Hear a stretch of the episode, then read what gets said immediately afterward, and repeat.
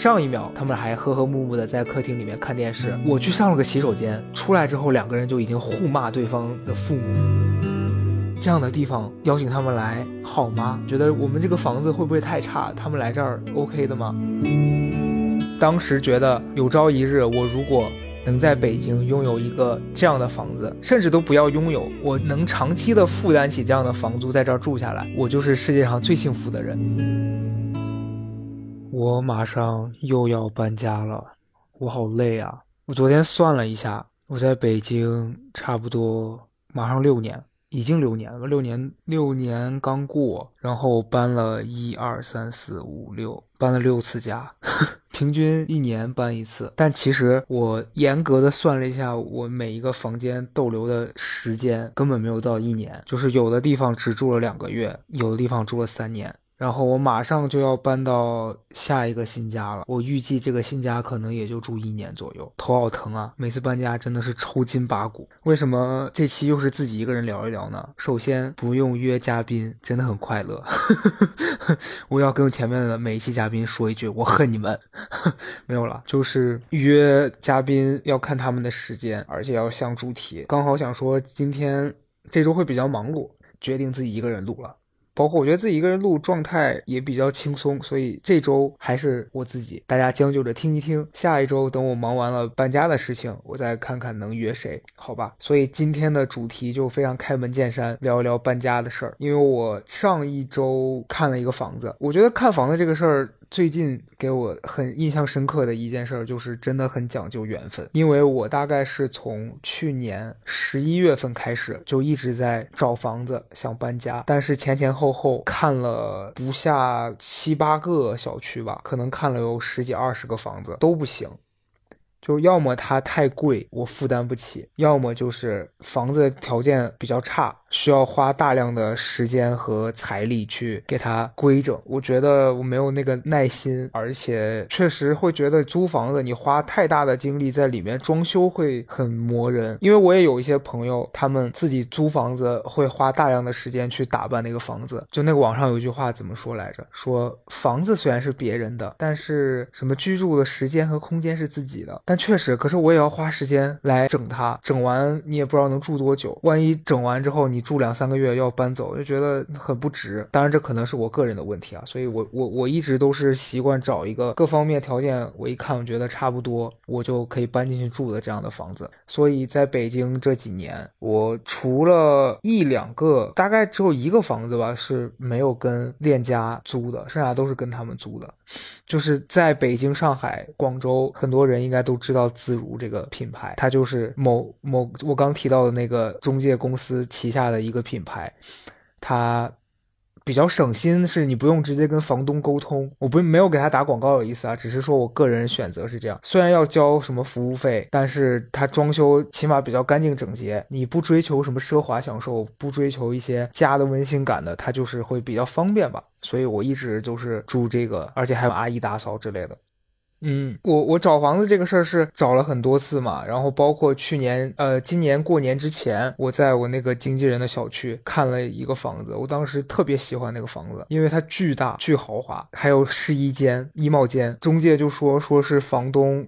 刚刚装修完的，他是给他的妈妈住的。他妈妈是一个老人，但是老人可能自己一个人住那样一个房子，觉得很孤独，就毅然决然的决定去住养老院。那个养老院一个月要两万，所以这个房租一个月是两万三。我想试图讲一讲价，后来房东完全不肯让步，几乎几乎是我们已经使尽了浑身解数，房东最后肯退让，说等于说白送我们一个月，但是要签两年。我最后算了一笔账，两万三签两年下来，这个钱数真的是够在。在我们家就西安再付一个首付了，所以还是放弃了。虽然它真的很豪华，但我确实是不配拥有那么豪华的房子。本来就决定，不然就将就将就吧，再放放弃住进那种环境良好的房子，在我现在的这个小破地方待着。但是因为我这个居住环境周围真的太嘈杂了，太嘈杂了。现在是周日的早上，应该是我近一段时间最岁月静好的一个时刻。我跟大家形容一下我的居住环境，我小区也时常有人。装修，因为这个小区的房子属于在东四五环这边性价比比较高的，所以可能很多人会在这儿买房子。那买了房子就要装修，所以每天有人装修。你像不管是我平常想看看书，或者是像现在这样给大家录个播客，如果是在那样的环境之下。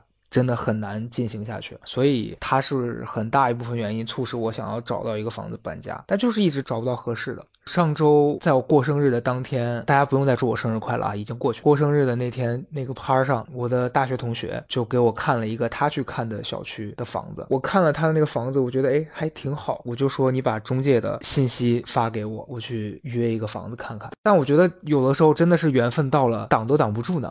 嗯，本来我都不想去了，因为那边的房子可能要比我现在的这个贵几千块钱，但好在贵几千也好过那个直接上来两万三的，比那个强。第二天就去看了，看。看了三四个，当中就有一个我进去，我觉得。首先，我觉得找房子肯定进去第一感觉非常重要，就这个房子的装修风格啊，还有你在里面坐下来之后，你感受那个周围的环境，还有那个房子整体的氛围，只要它让你感觉是舒服的，我觉得都是挺好的一件事儿。呃，反正看完当天我就跟中介说，我挺想订这个房子的。然后呢，房东本人会比较介意养狗这个事儿，我当时的心态也是说，那就沟通呗。如果他能接受我养狗，我就住；他要是不接受，可能我也就放。放弃了。后来中介晚上给我打电话。说房东也退让了，就是说可以养狗，但是要把有些条款签进合同里，就狗如果对他的装修进行了一些破坏，到时候进行相应的赔偿，我觉得也合理。第二天就签合同，我还我还跑去跟那个房东视频了一下，因为那个房东长期在外地，他想看看我是一个什么样的人。当时心里甚至有一丝高傲的想说，哼，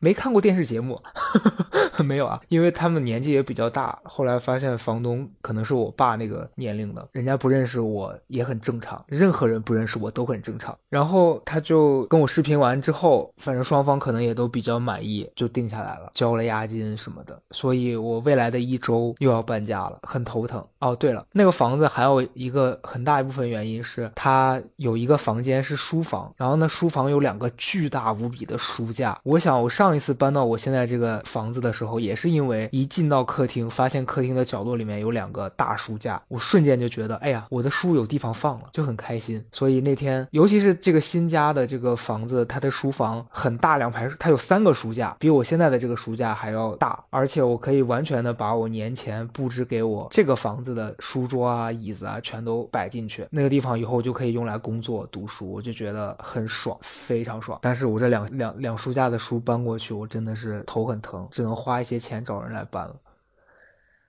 唉，反正想到搬家。就是觉得很头疼。我刚来的时候，刚来北京，我就背了一个包，一个售价可能没超过人民币一百三十块钱的单肩包还是双肩包。提了一个箱子，那个箱子是我决定要来北京的那段时间，一个朋友送给我的，就在西安一个叫小寨的地方，我们两个逛，因为我当时需要一个箱子，那个时候为啥不在网上买，我也不记得了，反正在小寨的某一家店里面花了一百多块钱吧，是那个朋友送给我的，他就说带着这个箱子去追求你的梦想吧。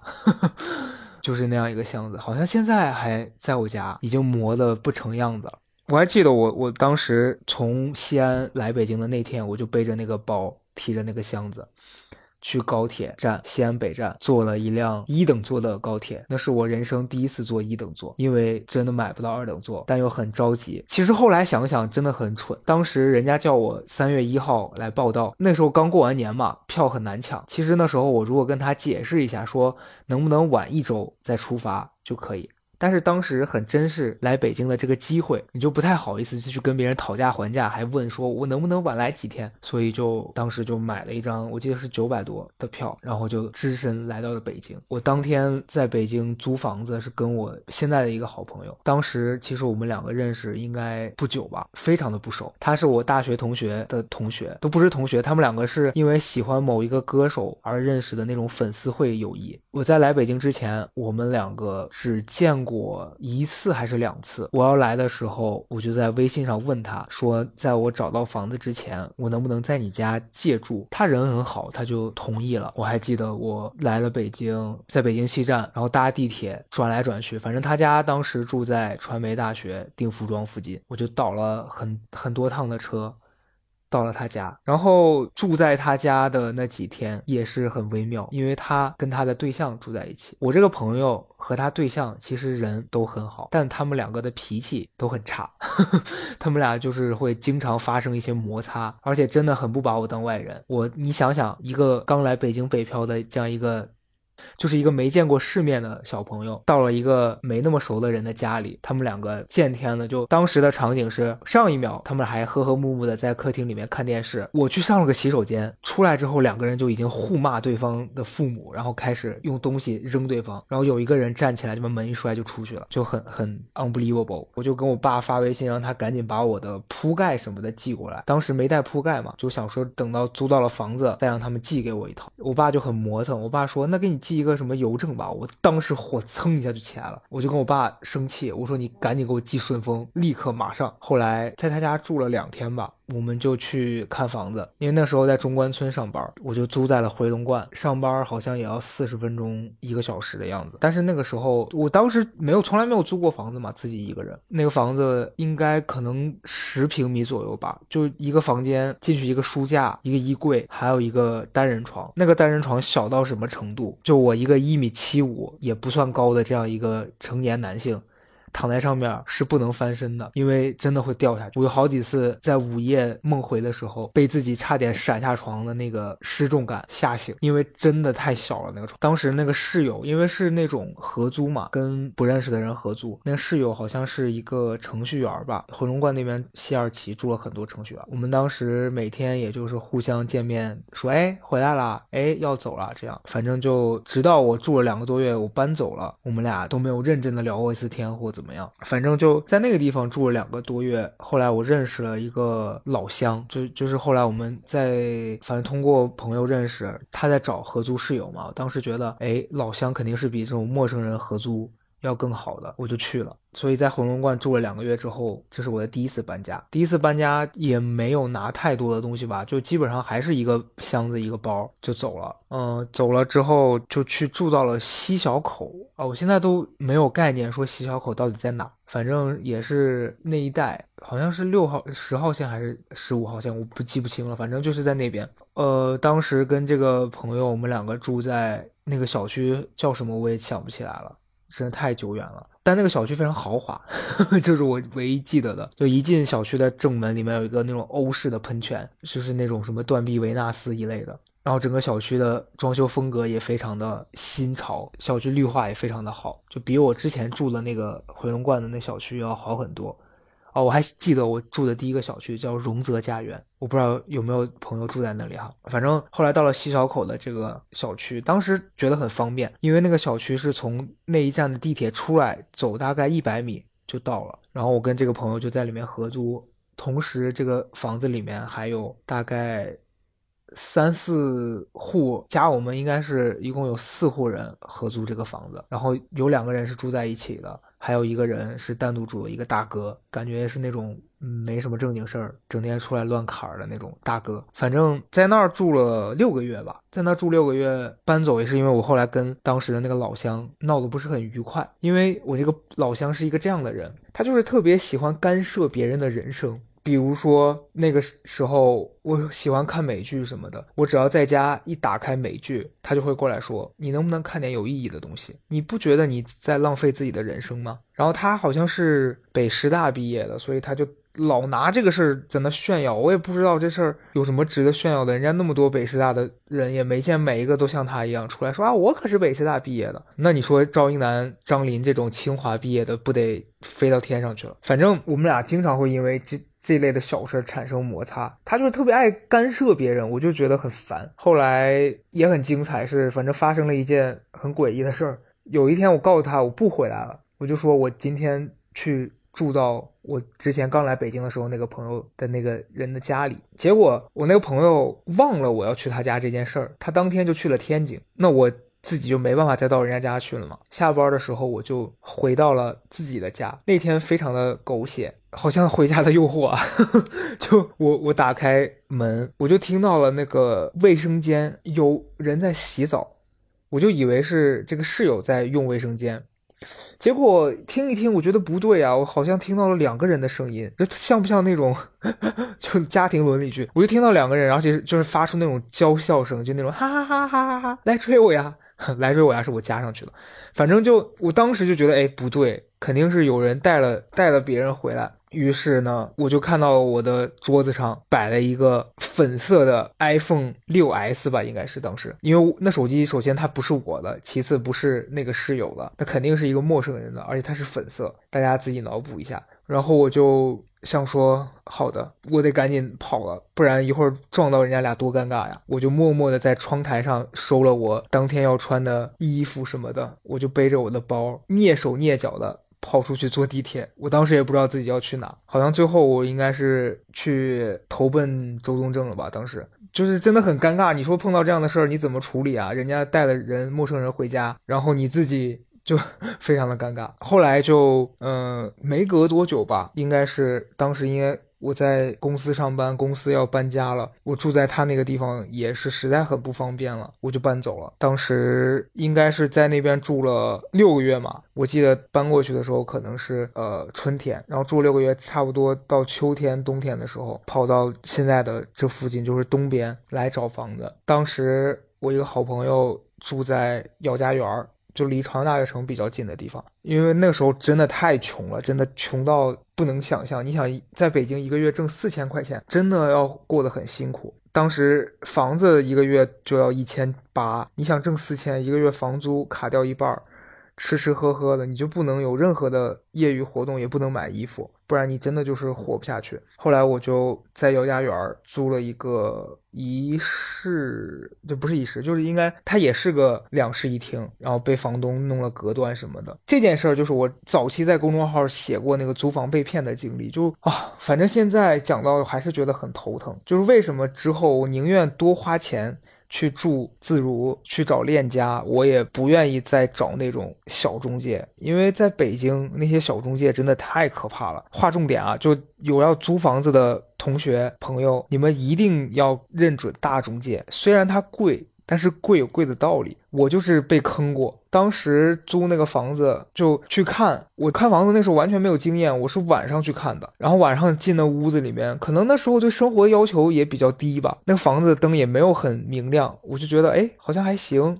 然后一个干净的大的主卧，还带一个阳台，我就觉得说那就他了，我就住在那儿。就当时晚当天晚上就给他交了押金，后来就交了钱。然后我想跟大家分享的一点是，真的如果没那么确定，在犹豫、在尴尬的时候，千万不要着急做决定，因为事后你肯定会后悔。这是我当时租房子的最大的一个教训。我明明没有觉得那房子那么好，可是因为着急我就定了。然后还发生了一件很惨的，因为有。一天早上，我就接到家里的电话，爷爷去世了嘛，我就要往家赶。但是那天是约了那个中介要去签合同、交所有的那个押金的。因为我如果我当时不干这个事儿的话，我从家里回来我就没地方住了，我就只好托两个朋友去帮我带钱。结果我在高铁站等高铁的时候，朋友就给我打电话说那个房子里面没有暖气。哎，你们想想，北京的房子没有暖气，人怎么活呀？我就说那就不要签啊。但是他就说什么房东也来了，中介也来了，说现在好几个人围着他们。然后那时候完全没有任何的生活经验，我就说那行吧，你们看如果能行就定吧。那中介也信誓旦旦的说我会给你配一个什么电暖气，因为当时家里出事儿，你也顾及不了那么多细节，就说 OK。结果等我。我处理完家里的事儿回来，住进那个房子里面，那个中介就不认账，他就说没钱，你租什么房子？电暖气都配不起吗？真的是原话。反正这个事儿我也讲过很多次了，就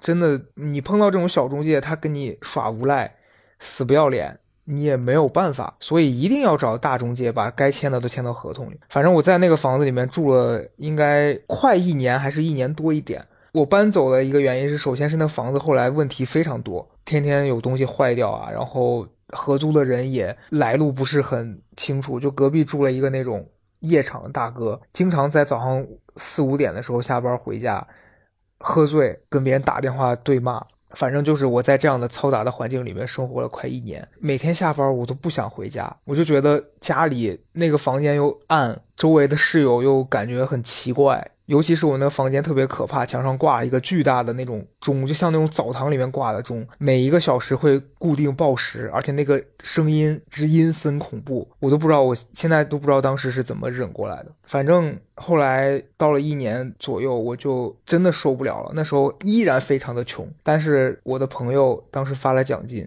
我就去向他求助，我说 你能不能借我点钱，我想搬家。后来我就去青年路那儿有一个小区叫华坊一城。就在那边租了一个对当时的我来说无比昂贵的房子，我一个月当时应该挣四千还是五千左右。那个房子一个月四千一，我没记错的话应该是四千一。它是一个主卧带一个洗手间。我去看那个房子的时候，它朝南嘛，有一个大阳台，直呃，反正斜对面是朝阳大学城，底下的那个。view 就非常的都市，就不像我之前在姚家园，感觉自己住在阴间。反正看到那个房子的当天，我就心动了。然后陪我看房子的那个同事说：“反正如果是我，我肯定会立刻定下来。”我听完他这么说，我也就立刻把它定了下来。后来就又搬家，从姚家园搬到这个地方的时候，我的包就已经不止一个了。我搬家的时候应该叫了一个小面包车，反正勉勉强强把东西都装走了。搬到华纺一城。我今天早上还在跟周东正回顾说，那个时候真的好幸福呀！就是为什么说他幸福呢？是真的，当时也没钱，然后也没有过剩的欲望，觉得自己能住在一个这样的房子里是何其的好啊！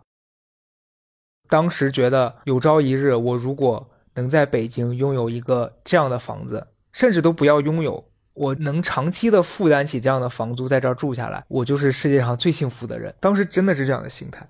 反正住在那儿的那段时间，每天都很开心。你下了班，你也就想赶紧回家，因为你觉得当时的那个坐在那个窗台旁边就是很幸福。我还记得我买了一个那种懒人沙发，放在了窗台上，买了一个那种廉价的淘宝的地毯铺在窗台。那时候也没有养狗，就自己，反正没事儿就窝在那个懒人沙发上，在那边发呆玩手机。当时觉得好幸福啊！真的非常幸福。后来住了五个多月，为什么要搬走呢？是因为好像是中介告诉我说房东要卖房子了，说你们赶紧找房子吧。那我当时就想说，OK，就找吧。当时我跟周东正就打算合租了嘛，因为他也要搬家了，我们俩就一起看。其实那时候我最不想去的就是像素。我觉得在北京很多人肯定都知道北京像素这个小区，因为人特别多。那小区像一个鸽子笼，据说好像小区里面住了有两万人，我不知道这个。数字准不准准确？总之呢，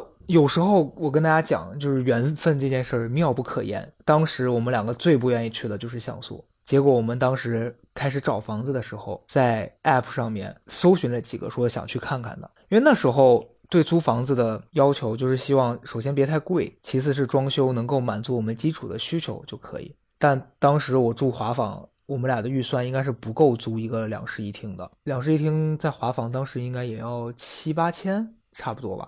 我们当时看到像素的那个只要六千六千二吧，这样的话你们一个人只要三千一。你想那时候我一个主卧都要四千多了，我住一个大房子，而且完全可以自己主导那个房子的如何使用，还省了一千块钱。是何其的划算，所以我们两个就去看房子那天，我记得也是刮很大的风。我说像素我绝对不住，他说那这个房子装修看着还不错，你们呃咱们去看一眼。我们两个就打车去了像素。那天也是过年前，因为马上要放春节的假回家了，我们俩就想说把房子定下来，等到春节过完回来搬家，我们就去看。然后那中介当时应该也是非常的懈怠。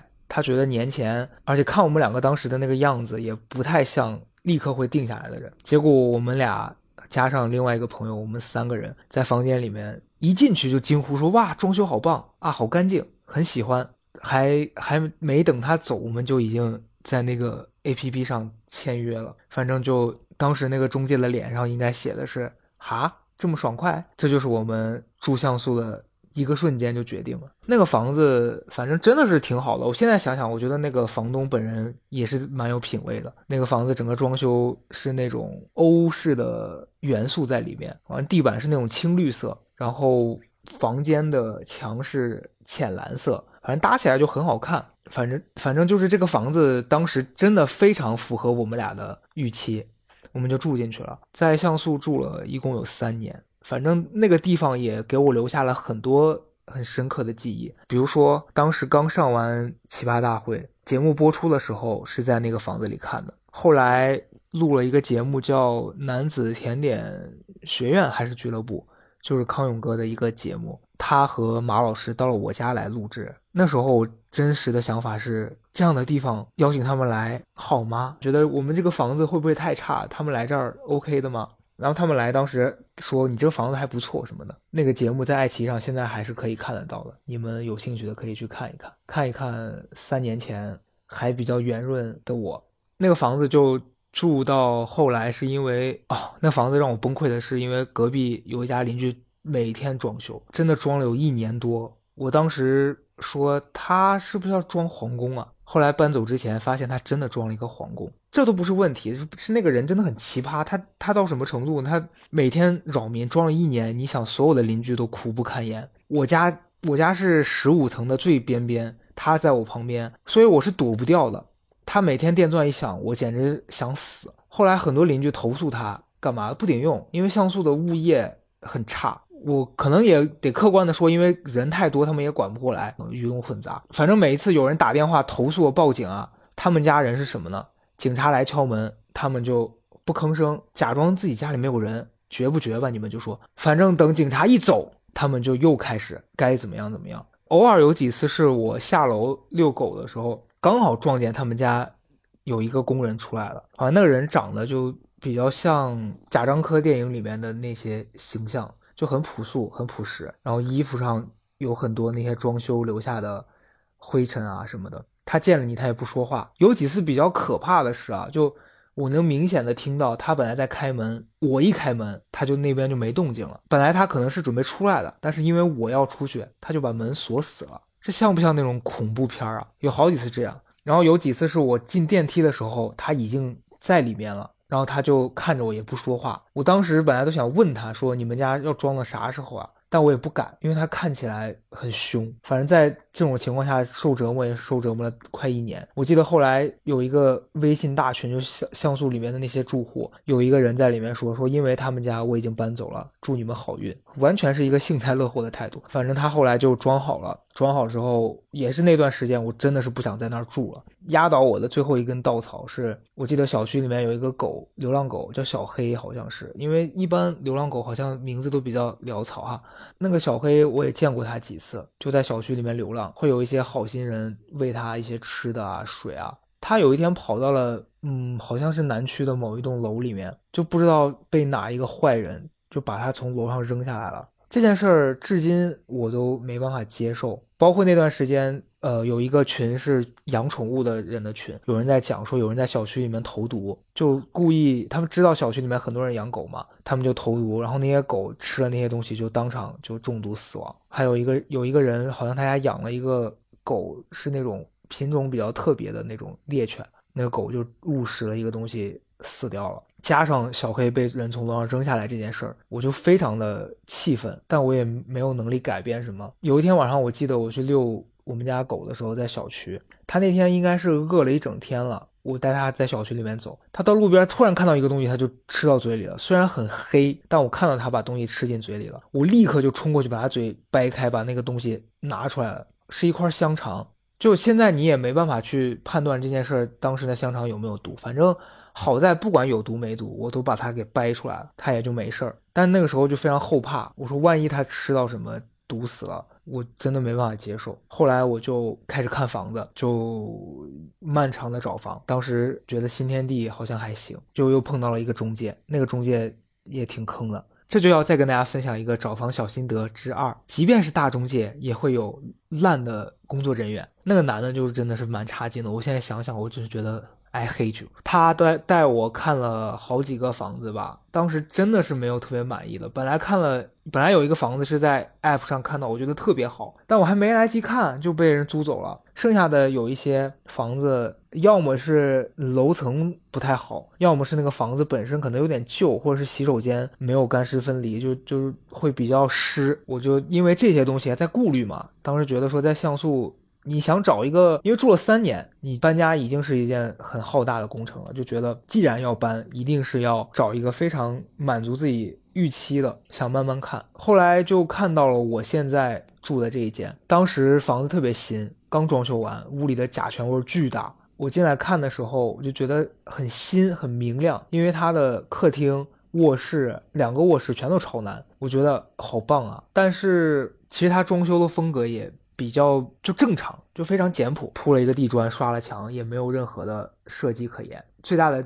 优点是干净明亮，而且是旁边客厅有两个书架嘛，所以当时这个比较让我觉得，哎，好像可以租。但后来回去的那几天，我在考虑，我觉得也不是特别满意，就想放弃了。因为那个中介非常的锲而不舍，就追着我跟我说，你一定要考虑。你看你纠结那么久了，我当时也是确实因为狗的事情，加上在像素住太久了，我觉得那个地方非常嘈杂，还有它电梯真的经常坏，我还在里面被困过一次，我就想说，那就赶紧。搬搬走吧，也是脑脑袋一热就做决定了，就签了这个房子，用了一周的时间吧，就搬过来了。搬过来之后才发现旁边巨吵，真的吵闹到一个你你如果真的休息不好的话，会在这边非常的痛苦。而且我必须客观的说，我在这儿住了一年半，我休息真的非常差，尤其是晚上，真的是。睡不好，嗯，早上旁边的声音又有人跳广场舞，有人在小区里放歌，还有人训练，非常的吵，反正就真的是很不适合居住的这样一个环境。我也不知道我怎么能忍一年多，我真太服了。我现在讲到这儿，我觉得我真的是我在干什么哦？不过确实也是这一年多，因为有疫情，首先是那段时间不太可能搬得走，再一个是疫情没有收入啊。这样一说，我就。跟自己和解了，好快啊！反正就也是前段时间，从去年年底的时候，我又想说我要搬走，我不想在这住了，太吵了。但是每一次找一找，发现找不到合适的，我就又开始纠结。我说那不然就再将就将就。然后碰到一个像我现在这样子的风和日丽的早晨，很安静。我跟大家形容一下我现在处的环境吧，因为我的书架旁边我放了一个大的椅子，是自己买的，上面铺了一个宜家的那种长毛的垫子，然后窗外。是很多树，风一刮，它会随风飘荡。窗子的玻璃是我过年的时候找了师傅来家里擦的，也非常的洁白明亮。这个时候，你听到外面的鸟叫声，还有此刻稍纵即逝的闲暇安静，你就会觉得哇，人生太美好了。可是这个美好只能持续几个小时。对，反正就前两天我从三亚、广州回来之后。我们家又开始那种巨大无比的吵闹声哦！我在家里，我真的是我觉得我心脏疼，我受不了了，我就一定要搬家。但是当时也确实比较消极，就觉得你能搬去哪呢？又没有合适的房子。你如果搬到另外一个不好的，不是就还是得过且过吗？直到我看到了我新家的那个房子，虽然说我每个月要比现在多掏三千块钱，但我觉得如果能。住到一个合适的环境，它能让我工作生活更加的快乐，也值也值啊！反正讲了这些，就真的是我这些年搬家的经历，还有一些琐事。我想跟大家讲的就是说，如果你也是在一个其他的城市工作生活，可能我觉得大家。侧重的点是不一样的。你像我早期会觉得房子嘛就是一个睡觉的地方，但后来因为我工作的关系，我不需要去坐班，我长时间都要待在家里。那么房子是啥样，对我来说就比较重要了。我跟有的朋友聊过，他说你一定要把工作和生活的地方分开。你像我住在像素的时候，像素是那种 loft 嘛，所以二楼是卧室，一楼是客厅。我当时工作所有的时间都是在一楼，所以我。记得李宇跟我分享过，他说你不能把工作和生活放在一起，是因为你的那个磁场可能会混乱。就当你工作完之后，你躺在那儿休息，其实你也是没法放松下来的。前段时间去一个朋友家吃饭，他也跟我讲说，他平时上班，周末的时候他想看书想干嘛，还会去那种自习室，因为他觉得在家就是会被影响。但我觉得这也是因人而异啊。当然，这个建议可能我觉得是值得尝试的。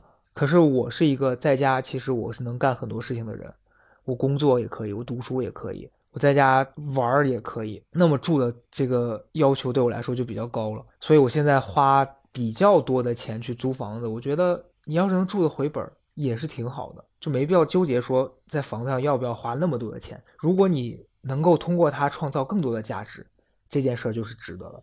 反正，哎呀，我觉得在北京待六年也是我最开始根本没想到的事儿，越待越久。还有朋友在微博问我会不会考虑在这边定居，这我觉得也是有可能，但是也有可能以后就去其他城市，都难说。我觉得人生那么长，没有必要把自己给框死。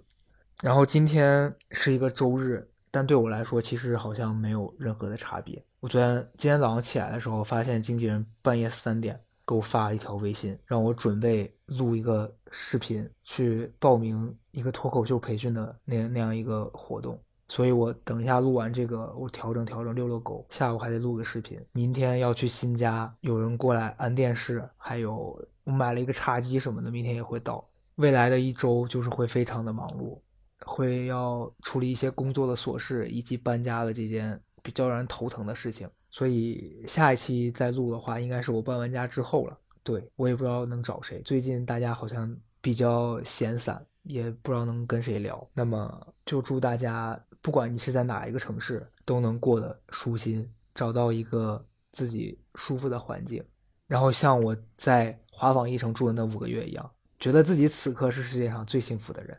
这一周还有一个活动，是因为前面一周我们有一期节目在一个平台获得了一个奖励，所以我决定把这个奖励拿出来送给大家。如果大家想要参与这个抽奖的话，就在评论区留言，然后我会在当中抽出一位，送出一套李智慧的生存游戏，应该是一个桌游吧。祝大家开心，希望收到这个东西的朋友开心。就这样，拜。